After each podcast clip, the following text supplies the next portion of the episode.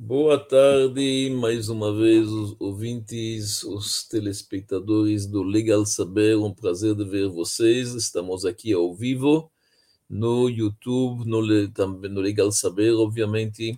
Então é um prazer, sempre na quarta-feira às 18 horas. Nós estamos ainda no curso sobre grandes personalidades do judaísmo. Hoje nós vamos analisar três pessoas, dois são, na verdade, judeus de corte como nós veremos Sus Oppenheimer, o Samuel Oppenheimer, nós veremos o Samson Wertheimer e vamos ver um grande sábio que é chamado Hatam Sofer. Isto é a aula de hoje. Semana que vem, se Deus quiser, quarta-feira às 18 horas, teremos três outras personalidades. Vimos muitas personalidades femininas, nós veremos agora três grandes sábios, todos eles da linha racídica, o grande mestre Rabi Israel de Rugin, Rabbi Shneur Zalman de Liadi e também o Rabbi Motel de Chernobyl. Isto para a semana que vem, se Deus quiser. Quem não tem possibilidade de nos assistir ao vivo, pode nos seguir no Spotify em áudio ou no YouTube e no Facebook em, em, uh, em vídeo, se Deus quiser. Iniciamos então hoje nossa aula.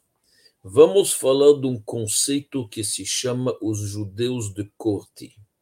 Judeus da corte são judeus que iam, na verdade, nos palácios dos governantes. Isso é chamado em alemão Hofjuden.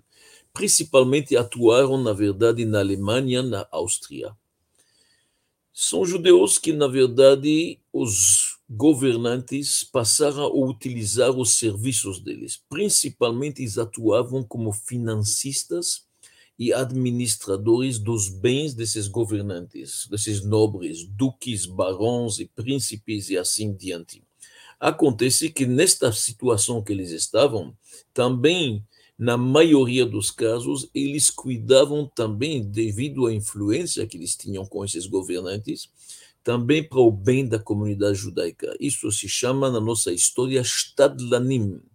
Vem da palavra Leishtadel, são pessoas que usavam a função deles no governo, no palácio, para o bem, na verdade, da comunidade judaica. Eles eram interlocutores, eu diria, não oficiais da comunidade judaica frente às autoridades. Claro, enquanto que eles usufruíam de boas graças, estavam bem nos olhos dos governantes. Como nós veremos na frente, isto era também uma situação de ricos, de riscos. Então, Vamos um pouco lembrar o que, é que acontece. Governantes precisavam de pessoas que sabem administrar, que conhecem línguas, que entendem de finanças e de comércio, que sabem render o dinheiro para se multiplicar. E então eles usavam, na verdade, serviços de judeus sábios. Esses judeus, como disse antes, eram chamados judeus da corte. Nós chamamos eles em alemão Hofjuden. Claro que eles dependiam muito, na verdade, de seus patrões. Eles eram indispensáveis para o governante, mas mesmo assim não desfrutavam dos mesmos direitos que tinha a burguesia cristã. Não. Devido que eles eram judeus, então você sabe que já socialmente não eram muito aceitos. E muitas vezes eles ocupavam uma posição de risco, porque se eles falhavam em render o dinheiro do governante ou de recolher, na verdade, os impostos que lhe queriam, eles seriam as primeiras entre as vítimas, como a gente sabe na história. Então, isto é a história que nós vamos hoje um pouco desenvolver para conhecer isso, principalmente, eu diria, na Áustria e na Alemanha. No século, no século XVII, maioria dos judeus ainda viviam no gueto. Pouco eram aqueles que tinham saído do gueto. Aqueles que tinham acesso à realeza, à nobreza, eram menos ainda. Porque era a boca do leão, era perigoso, a gente sabe, havia antissemitismo, havia pogromes, havia perseguições e assim diante. Mas príncipes, duques, barões precisavam de conselheiros. E os judeus estavam na posição para isto, entendiam da administração, de finanças. Então, estes judeus, que eram judeus da corte, lucravam também, pessoalmente enriqueciam, porque já que faziam o dono enriquecer, eles tinham a porcentagem, eles tinham direito, na verdade, então eles mesmo viviam bem, mas eles viviam em dois mundos, muitas vezes. Por quê? Dois, e muitas vezes dois mundos opostos. De um lado, eles podiam se vestir como todo mundo, não precisavam usar aqueles insignias humilhantes de judeus que existiam, aquelas roupas, aquele chapéu de judeus, não precisavam viver no gueto como os outros, eles podiam circular, na verdade, livremente entre a aristocracia alemã e assim diante, falavam várias línguas, então eles tinham uma abertura de garantia primazia em toda a elite alemã.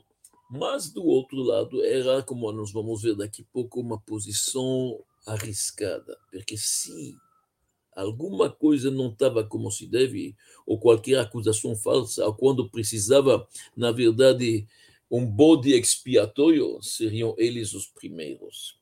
Um exemplo de um judeu de corte muito conhecido, muito famoso, estou falando ainda do século XV e XVI, é o Rabino Yosselheim, Yosselman de Rosheim. Rabino Yosselman de Rosheim. Rosheim é uma cidade na Alsácia. Apesar que ele nasceu na Alsácia, mas a influência dele era enorme na Alemanha, em vários países aos, aos arredores. Boêmia, Saxônia, Silésia, até a Hungria. Um homem que teve uma influência enorme entre os nobres e sempre cuidou dos seus irmãos da comunidade judaicas. Aliás, ele talvez é um dos únicos que se tornou uma voz contra os libelos de sangue. Vocês todos conhecem a acusação falsa que judeus pegam sangue de cristãos, imagina para fazer matzot de Pesach, assim é uma acusação absolutamente ridícula, porque no judaísmo o sangue é totalmente proibido, nem na verdade colocar uma gota na boca, mas os judeus sofreram disso em muitas comunidades. E este Yosselman, este rabino Yosselman de Rosheim, ele foi uma voz forte, ele conseguiu até, na verdade, uma carta de proteção do rei Carlos V, o famoso imperador do Sacro Império Romano, ele conseguiu uma carta contra os liberais sangue, defendeu sua comunidade ao máximo. Foi através, na verdade, da diplomacia dele que também os judeus se salvaram daquelas acusações falsas e antissemitas que estavam nos escritos e nos dizeres de Martinho Lutero que, que criou a reforma, a reforma protestante, como a gente sabe. Então, ele foi um judeu da corte muito importante. Este rabino Yosselman Rosheim faleceu em 1554. Nós temos figuras que não eram tão leais ao seu povo. Vamos falar de um outro que se chamava Lippold, também na Alemanha.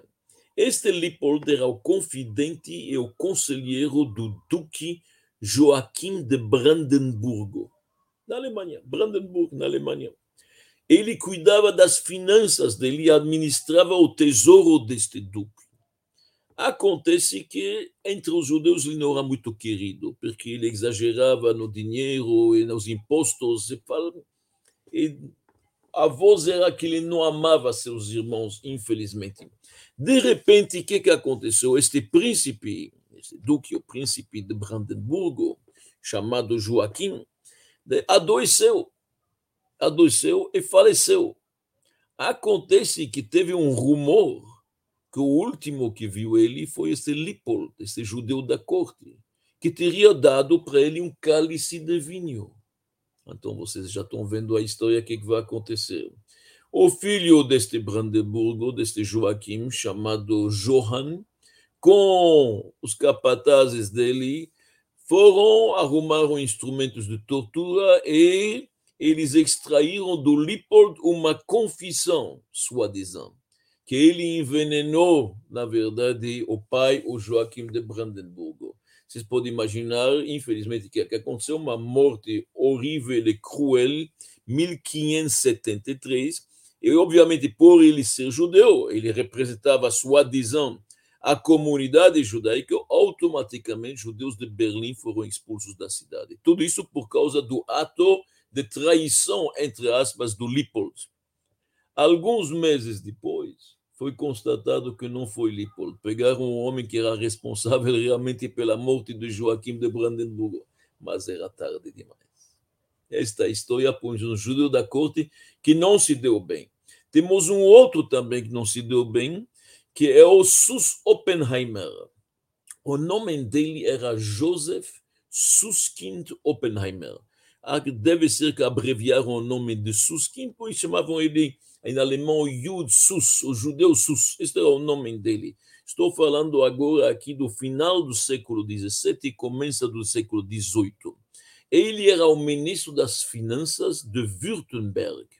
Württemberg, lá tinha um duque chamado Alexandre de, de Württemberg. Ele era o conselheiro dele, fez, na verdade, mas deixou do lado muitos oficiais, outros conselheiros começou a ter inimizade, inveja. A história famosa que já aparece em vários, vários cantos do mundo. E o estilo, infelizmente, de vida que mantinha este Sus Oppenheimer era um estilo extravagante, exagerado, então tornou muitos inimigos. Não somente isso, ele acabou renegando sua religião. Então ele se afastou do judaísmo, se afastou da comunidade judaica. Muitas vezes Deus coloca uma pessoa numa posição importante para cuidar de seus irmãos. Ele não fez isto. Como diz a Torá, seja sucedido, sucedido e próspero para teus irmãos também, para eles também serem na vida beneficiados. Se Deus o coloca uma posição boa, mas ele renega a sua religião, não quer saber dos seus irmãos, olha o que, que aconteceu. Este SUS passou dos limites, começou a fazer reformas nas finanças, o Duque não gostou, o Duque, entretanto, se converteu ao catolicismo, a religião lá é todo mundo protestante, então tudo isso fez muitos inimigos. Quando o Duque morreu, quem na verdade era a ovelha negra, quem era na verdade o, o, a, a cabra emissária, obviamente o seu ministro das Finanças. Então não passou muito tempo, morte atroz em 1738, mataram este Sus Oppenheimer. Foi terrível, uma execução que foi testemunhada em Stuttgart por milhares de pessoas. E a tradição diz uma coisa interessante, que quando ele tinha que subir os 152 degraus até a forca, onde foi, na verdade, morto, todo mundo escutou ele ouvindo e recitando bem alto o Shema Israel, numa voz bem clara. Todo mundo escutou um recente, um judeu que aparentemente negou suas tradições. No último momento, obviamente, a alma falou mais alta ele foi morto. Então, aqui nós temos dois exemplos dos judeus da corte, tanto o Lipold como o Sus, ambos, infelizmente, terminaram mal. Mas nós temos outros exemplos muito bons também. Então, vamos falar deles um pouco para a gente ter uma visão abrangente do que, que acontece. Nós temos a Guerra dos 30 anos, vamos se lembrar bem. Quem sofreu muito nesta guerra, a Guerra de 1618 a 1648. Viena está no meio. Os judeus em Viena tinham cinco, 500 famílias menos, sofreram, muitos que fugir, foi uma, um, um sofrimento enorme.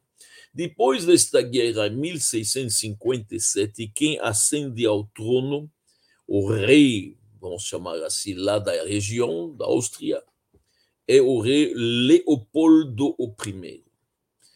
Ele ascende ao trono quase como imperador do Sacro Império Romano Germânico. Isto é um nome completo.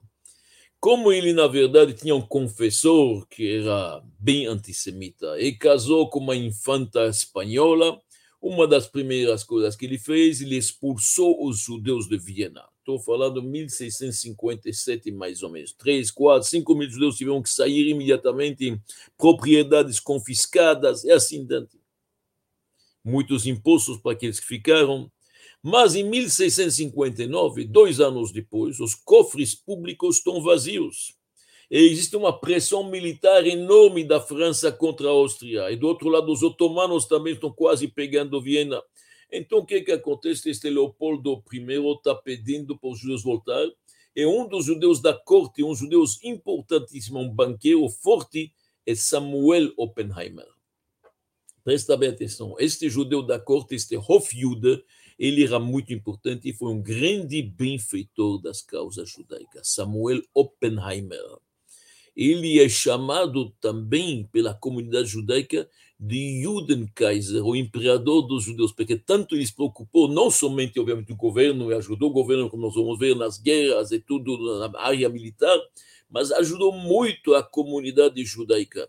Ele era um renomado investidor, um homem que tinha um talento de organização muito forte, e não é à toa que o imperador Leopoldo I pediu para ele organizar e suprir suprir, literalmente, com dinheiro, com alimento, com tudo que precisa, os exércitos austríacos. Ele fez isso de uma forma brilhante, ele teve um desempenho magnífico, e ao término da guerra, como sempre a história é, o tesouro da Áustria se negou a, a pagar a dívida, porque ele emprestou dinheiro, arrumou, pegou de vários lugares, se negaram a honrar a dívida. Demorou muito tempo, somente em 1683, anos depois, quando os exércitos turcos esta vez estavam atacando, na verdade, nas portas de Viena, o imperador realmente, obviamente, acertou a dívida porque ele precisava de novo do senhor Samuel Oppenheimer para resolver a solução. Samuel Oppenheimer é muito importante, ele que, na verdade, também redesenhou e permitiu, na verdade, que a comunidade judaica se reassenta na cidade de Worms. Worms era uma cidade onde tinha judeus nos primeiros séculos 12, 13, 14, assim. Depois parou, no, no século 17, ele fez um trabalho magnífico e voltaram os judeus. Muitas coisas fez, na verdade, em grande nome. E um dos sócios dele, alguns dizem que era um parente dele, um segundo judeu da corte, se chama Samson Wertheimer, ou em hebraico Shimshon Wertheimer, e pode falar a palavra Rabino Samson Wertheimer. Eu estou agora no século final do século XVII, começo do século XVIII. Samson Wertheimer nasceu em Worms em 1658. Estudou nas yeshivot, tanto em Worms como Frankfurt, teve uma educação judaica religiosa fortíssima e se tornou rabino, na verdade, da Alemanha, não, desculpa, da Áustria e da Hungria. Áustria e Hungria. Era um grande sábio e muito, muito rico também, muito sucedido nos negócios. O Leopoldo I apontou-lhe como rabino-chefe da Áustria da Hungria. Isso foi mais ou menos 1703, quando apontou ele também como seu financista principal. Ele era o judeu mais rico da Europa, Samson Wertheimer. E a partir já de 1694, ele é o conselheiro principal, chefe e cuida das finanças da corte imperial de Viena. Uma posição extraordinária. Como chegou a isto? Isto é interessante, a história é muito emocionante se a gente pensa. Ele vinha de uma família pobre, mas muito pobre mesmo. Como ele era estudante de Yeshiva, ele era um excelente aluno, e a coisa mais comum naquela época, quando havia um bom aluno na academia talmúdica, os outros, os homens mais, mais poderosos, procuravam bons partidos para suas filhas. O líder da comunidade judaica de Mödling, Mödling é uma cidade perto de Viena, ficou sabendo, se interessou, foi falar com o decano, o Rosh Shiva, falou: estou procurando uma, uma, alguém muito especial para minha filha, tenho bens, posso sustentá-los, vou ajudar, uma dote grande. E foi proposto o Samson Wertheimer. Se conheceram o rapaz, a moça, se gostaram e noivaram e noivão. Acontece que também o líder da comunidade de Viena tinha um olho nesse rapaz, mas agora é tarde demais, o Samson já noivou. E olha o que, que aconteceu. Durante o período entre o noivado e o casamento, houve um incêndio terrível em Mödling. Um incêndio gravíssimo realmente derrubou casas e depósitos e queimou e incinerou tudo que se pode imaginar. Os pais da moça morreram, todos os seus bens foram queimados, os depósitos, a casa, o dinheiro, tudo foi, e a moça desapareceu também. Eu não sabia se ela está queimada ou não queimada. Foi terrível, o Samson chorou, ele ficou muito triste da situação, mas ele tinha uma intuição, porque dos pais aparentemente achavam da moça não, quem sabe ela está viva, e quem sabe ela está com vergonha de se apresentar, porque o pai tinha prometido, na verdade, montes e montanhas, tinha prometido ouro e prata, tudo que poderia para o casal. E agora que ele perdeu, a família perdeu todos os seus bens, ele tem uma intuição, quem sabe a moça, na verdade, está viva. E está com medo, está com vergonha de aparecer. Ele então entrou como se fosse em luto, não quis saber, apresentaram para ele, obviamente, ficar, souberam da tragédia, todo mundo falou que a moça faleceu, a família não está mais, ele não está mais noivo, começaram a aparecer outras oportunidades. Aquele líder da comunidade de Viena insistiu que ele está querendo eventualmente, foi falar com o decano, ali o cara está solteiro. Não, ele não quer saber, ele não quer saber. E assim passaram anos.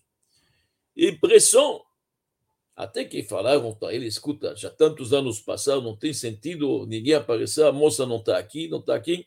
Finalmente ele noivou com uma outra moça, também de família rica, que realmente o, o, o futuro sogro prometeu para ele riquezas e tudo que pode imaginar, uma dote enorme, porque ele era um rapaz extraordinário, ele era realmente um gênio, estudioso, homem bom, bom caráter, bom partido e assim diante. Acontece que ele falou, o noivo, eu se precisa noivo, mas eu faço uma condição, tem que fazer, ele indicou que mês exatamente, uma refeição grande para todos os pobres da região. Naquela refeição, tinha lá uma moça que estava chorando. E se aproximando, ele reconheceu a noiva dele. Realmente ela estava chorando, a noiva dele. Então, obviamente, que ele fez, desfez o segundo noivado, casou com a primeira, porque a palavra era muito importante. Ele não se interessou por riquezas e tudo que prometeram para ele. E isto trouxe para ele, para o Samson Vertamer, um nome enorme, a dignidade que teve este homem de guardar a sua palavra, a sua promessa que ele tinha pela noiva, mesmo prometeram para ele riquezas e tudo que pode imaginar, palácios, ele se mostrou um homem muito leal, muito, muito leal à causa, ele muito, muito certo. Isso fez muito barulho e chegou nos ouvidos do imperador. O imperador era Leopoldo I, então chegou aos ouvidos dele. E quando chegou aos ouvidos, ele fez: Eu quero conhecer este rapaz. Quando eu conheci, ele falou: estou procurando gente como você. Quero que você administra minhas finanças.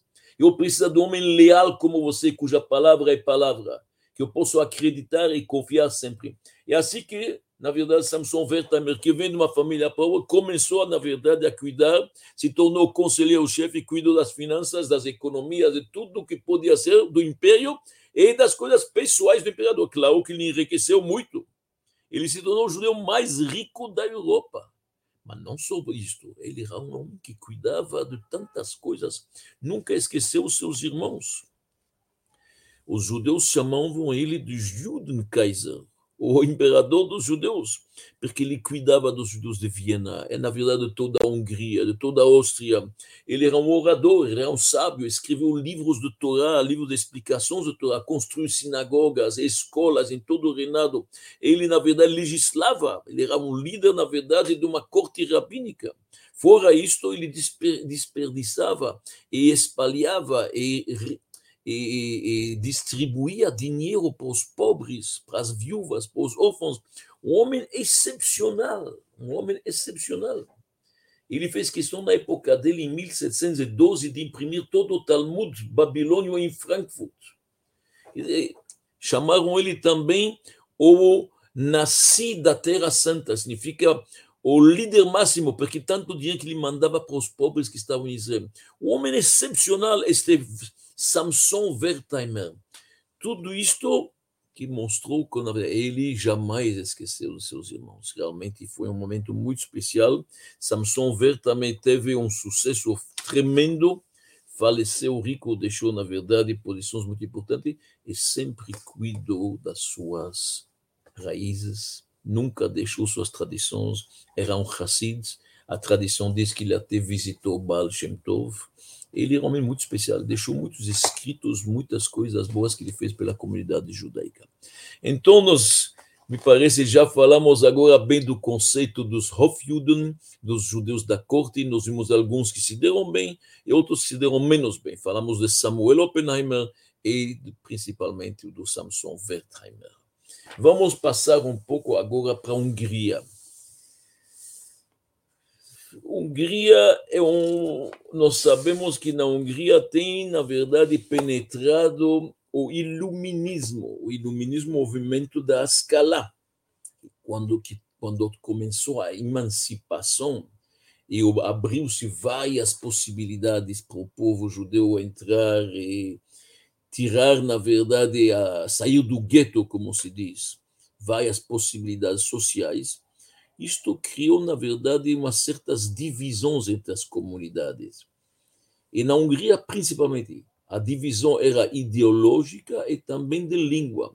No Nordeste, por exemplo, da Hungria, é interessante, no Nordeste havia Hassidim, que falavam só Yiddish. No Oeste havia judeus ortodoxos, mas a língua era alemã. No centro da Hungria, e mais para baixo, eram judeus, na verdade, que falavam só húngaro, não sabiam uma palavra de hebraico, de Yiddish, nada disso. E isso levou a conflitos ideológicos. Por quê? Porque os judeus que estavam mais no nordeste ou noroeste eram ortodoxos e não queriam saber nada do iluminismo e da reforma e da emancipação judaísta, de modificar os judaísmos do liberalismo judaico, nada disto. Enquanto que os judeus que estavam, na verdade, no centro, eles foram, na verdade, muito atraídos por toda esta emancipação que os paredes do, do, do, gueto quebraram então, muitos deles foram atraídos por isso, deixaram, infelizmente, as tradições. E nesta luta ideológica na Hungria, nós estamos falando do século XVIII, XIX principalmente, há uma figura muito importante que se chama o Hatam Sofer. O Hatam Sofer é pelo nome, na verdade, do livro dele. O nome completo dele é Rabbi Moshe Schreiber, Rabbi Moshe Sofer. Schreiber em alemão é um sofer, um escriba. Então, este rabino era muito importante, ele teve uma luta incessante contra, na verdade, os liberais, contra os defensores da Ascalá. Ele sempre lutou para a observância da Torá, das mitzvot, como se deve, e manter as tradições. E a capital dele, que se tornou onde ele foi, Bratislava. Hoje, Bratislava, antigamente se chamava Presburg. Presburg é, na verdade, lá que foi o centro do judaísmo ortodoxo da Hungria, como nós vamos falar, e isto foi por volta de 1830. Então, vamos falar um pouco sobre a yeshiva dele e sobre esta figura muito importante que o Hatam Sofer. Ele tinha um carisma extraordinário, uma grande educação, foi educado nas yeshivot em Frankfurt am Main, e lá conhecia bem o alemão, então ele conseguiu criar um escudo espiritual para as investidas da reforma. Ele conseguiu levantar a erudição da Torá no seu povo. A comunidade de Presburgo se tornou responsável depois para mandar rabinos por toda a Hungria. Rabi Moshe Sofer, ele nasceu, como eu disse para vocês, na Alemanha e estudou na verdade, com um grande sábio que era um aluno do Baal Shem Tov, Rabbi Pinchas Horowitz. Rabbi Pinchas Horowitz foi rabino de Frankfurt, e lá tinha mais um mestre racídico, Rabbi Nathan Adler. Estes dois foram os mentores de Rabbi Moshe Sofer. Lá que ele estudou na Alemanha, falava um alemão perfeito e quando o Rabi Nathan Adler saiu do Frankfurt, ele acompanhou ele e finalmente proporam para ele uma posição na cidade de Presburg. Presburg é Bratislava, como disse, hoje a capital da Eslováquia. Isto foi mais ou menos em 1804 que ele foi para Presburg. Lá ele fundou uma yeshiva. Ele viu imediatamente o que está acontecendo que o judaísmo liberal está fazendo muitas almas, muita gente se perdendo, se alienando do judaísmo, se assimilando totalmente, perdendo suas tradições, ele resolveu que ele vai lutar contra isto.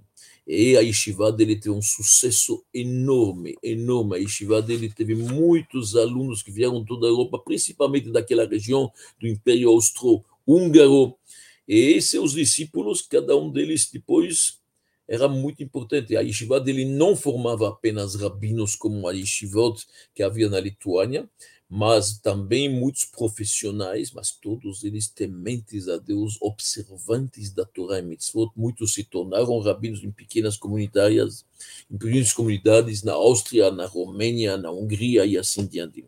Ele não era um retrogrado, não.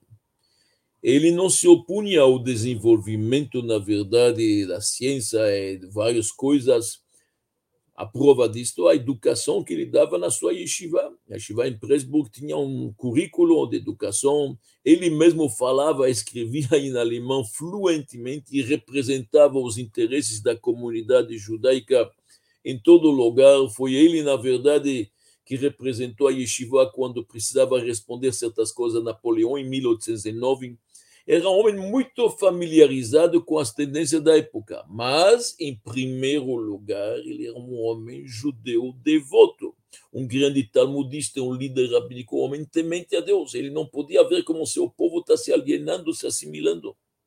Ele também era um grande cabalista, escreveu várias obras, um juiz alárrico, perguntas vinham para ele de todo lado. Ele tem vários livros de responsas haláricas e vários livros de explicação sobre o Talmud. Homem decidido, homem forte, um homem, um líder que cuidava de órfãos, de viúvas, um homem especial, um homem especial. E este homem lutou impetuosamente realmente para a permanência de cada minúcia, cada detalhe das tradições judaicas. Não permitiu se afastar da alachanada. Ele que impediu, colocou uma cortinha Baró, a reforma não conseguiu penetrar onde ele gritava. Ele que salvou o judaísmo, na verdade, húngaro. Para eles continuarem judeus, na verdade, como se deve, devotos. Ele, ele entendeu que se você mexe na Allahá, se você mexe na tradição judaica, tarde ou cedo vai levar para a alienação. Então ele considerava o liberalismo judaico como o movimento dos caraítas, dos saduceus ele foi, na verdade, usou toda a sua influência. Ele tinha uma influência muito grande na corte dos Habsburgos. Ele tinha influência muito grande. Ele conseguiu, sem dúvida, abarrar, na verdade, a influência do liberalismo. A resistência dele contra a reforma foi forte a yeshiva ele foi um sucesso, depois ele foi sucedido pelo seu filho, depois pelo seu neto, até literalmente a época do Holocausto, praticamente esta família Sofer dirigiu esta grande yeshiva que havia em Presburg, hoje Bratislava. Uma figura extraordinária, os livros dele são mais profundos que a gente pode imaginar, várias novidades da Torá que ele explica elucida de uma forma, na verdade, atraente, de uma forma muito acessível, grande mestre, o Hatan Sofer, Rabbi Moshe Sofer. Hoje nós vimos realmente várias figuras diferentes. Falamos de estadistas, judeus que tinham poder no Estado, que eram grandes financeiros e grandes conselheiros das cortes, alguns que se deram bem, alguns que infelizmente arriscaram sua vida e foram torturados e mortos, infelizmente massacrados, e outros que nunca esqueceram seus irmãos, sempre cuidaram bem deles. Exemplo máximo, Samson Wertheimer. E falamos um pouco do judaísmo húngaro, que realmente é um judaísmo muito forte, infelizmente sofreu muito na época do Holocausto. Tinha na Hungria talvez 700, 800 mil judeus 400, 500 mil foram dizimados pelos nazistas em poucos meses, desde abril até julho, quatro meses, cinco meses, menos que isto, mandados para Auschwitz, e literalmente quando chegavam já era a câmara de gás e infelizmente os crematórios. São judeus que sofreram muito, mas cuja espiritualidade é forte e não tem dúvida que o pilar que manteve esta tocha acesa é o Rabi Moshe Sofer, chamado o Hatam Sofer. Muito obrigado.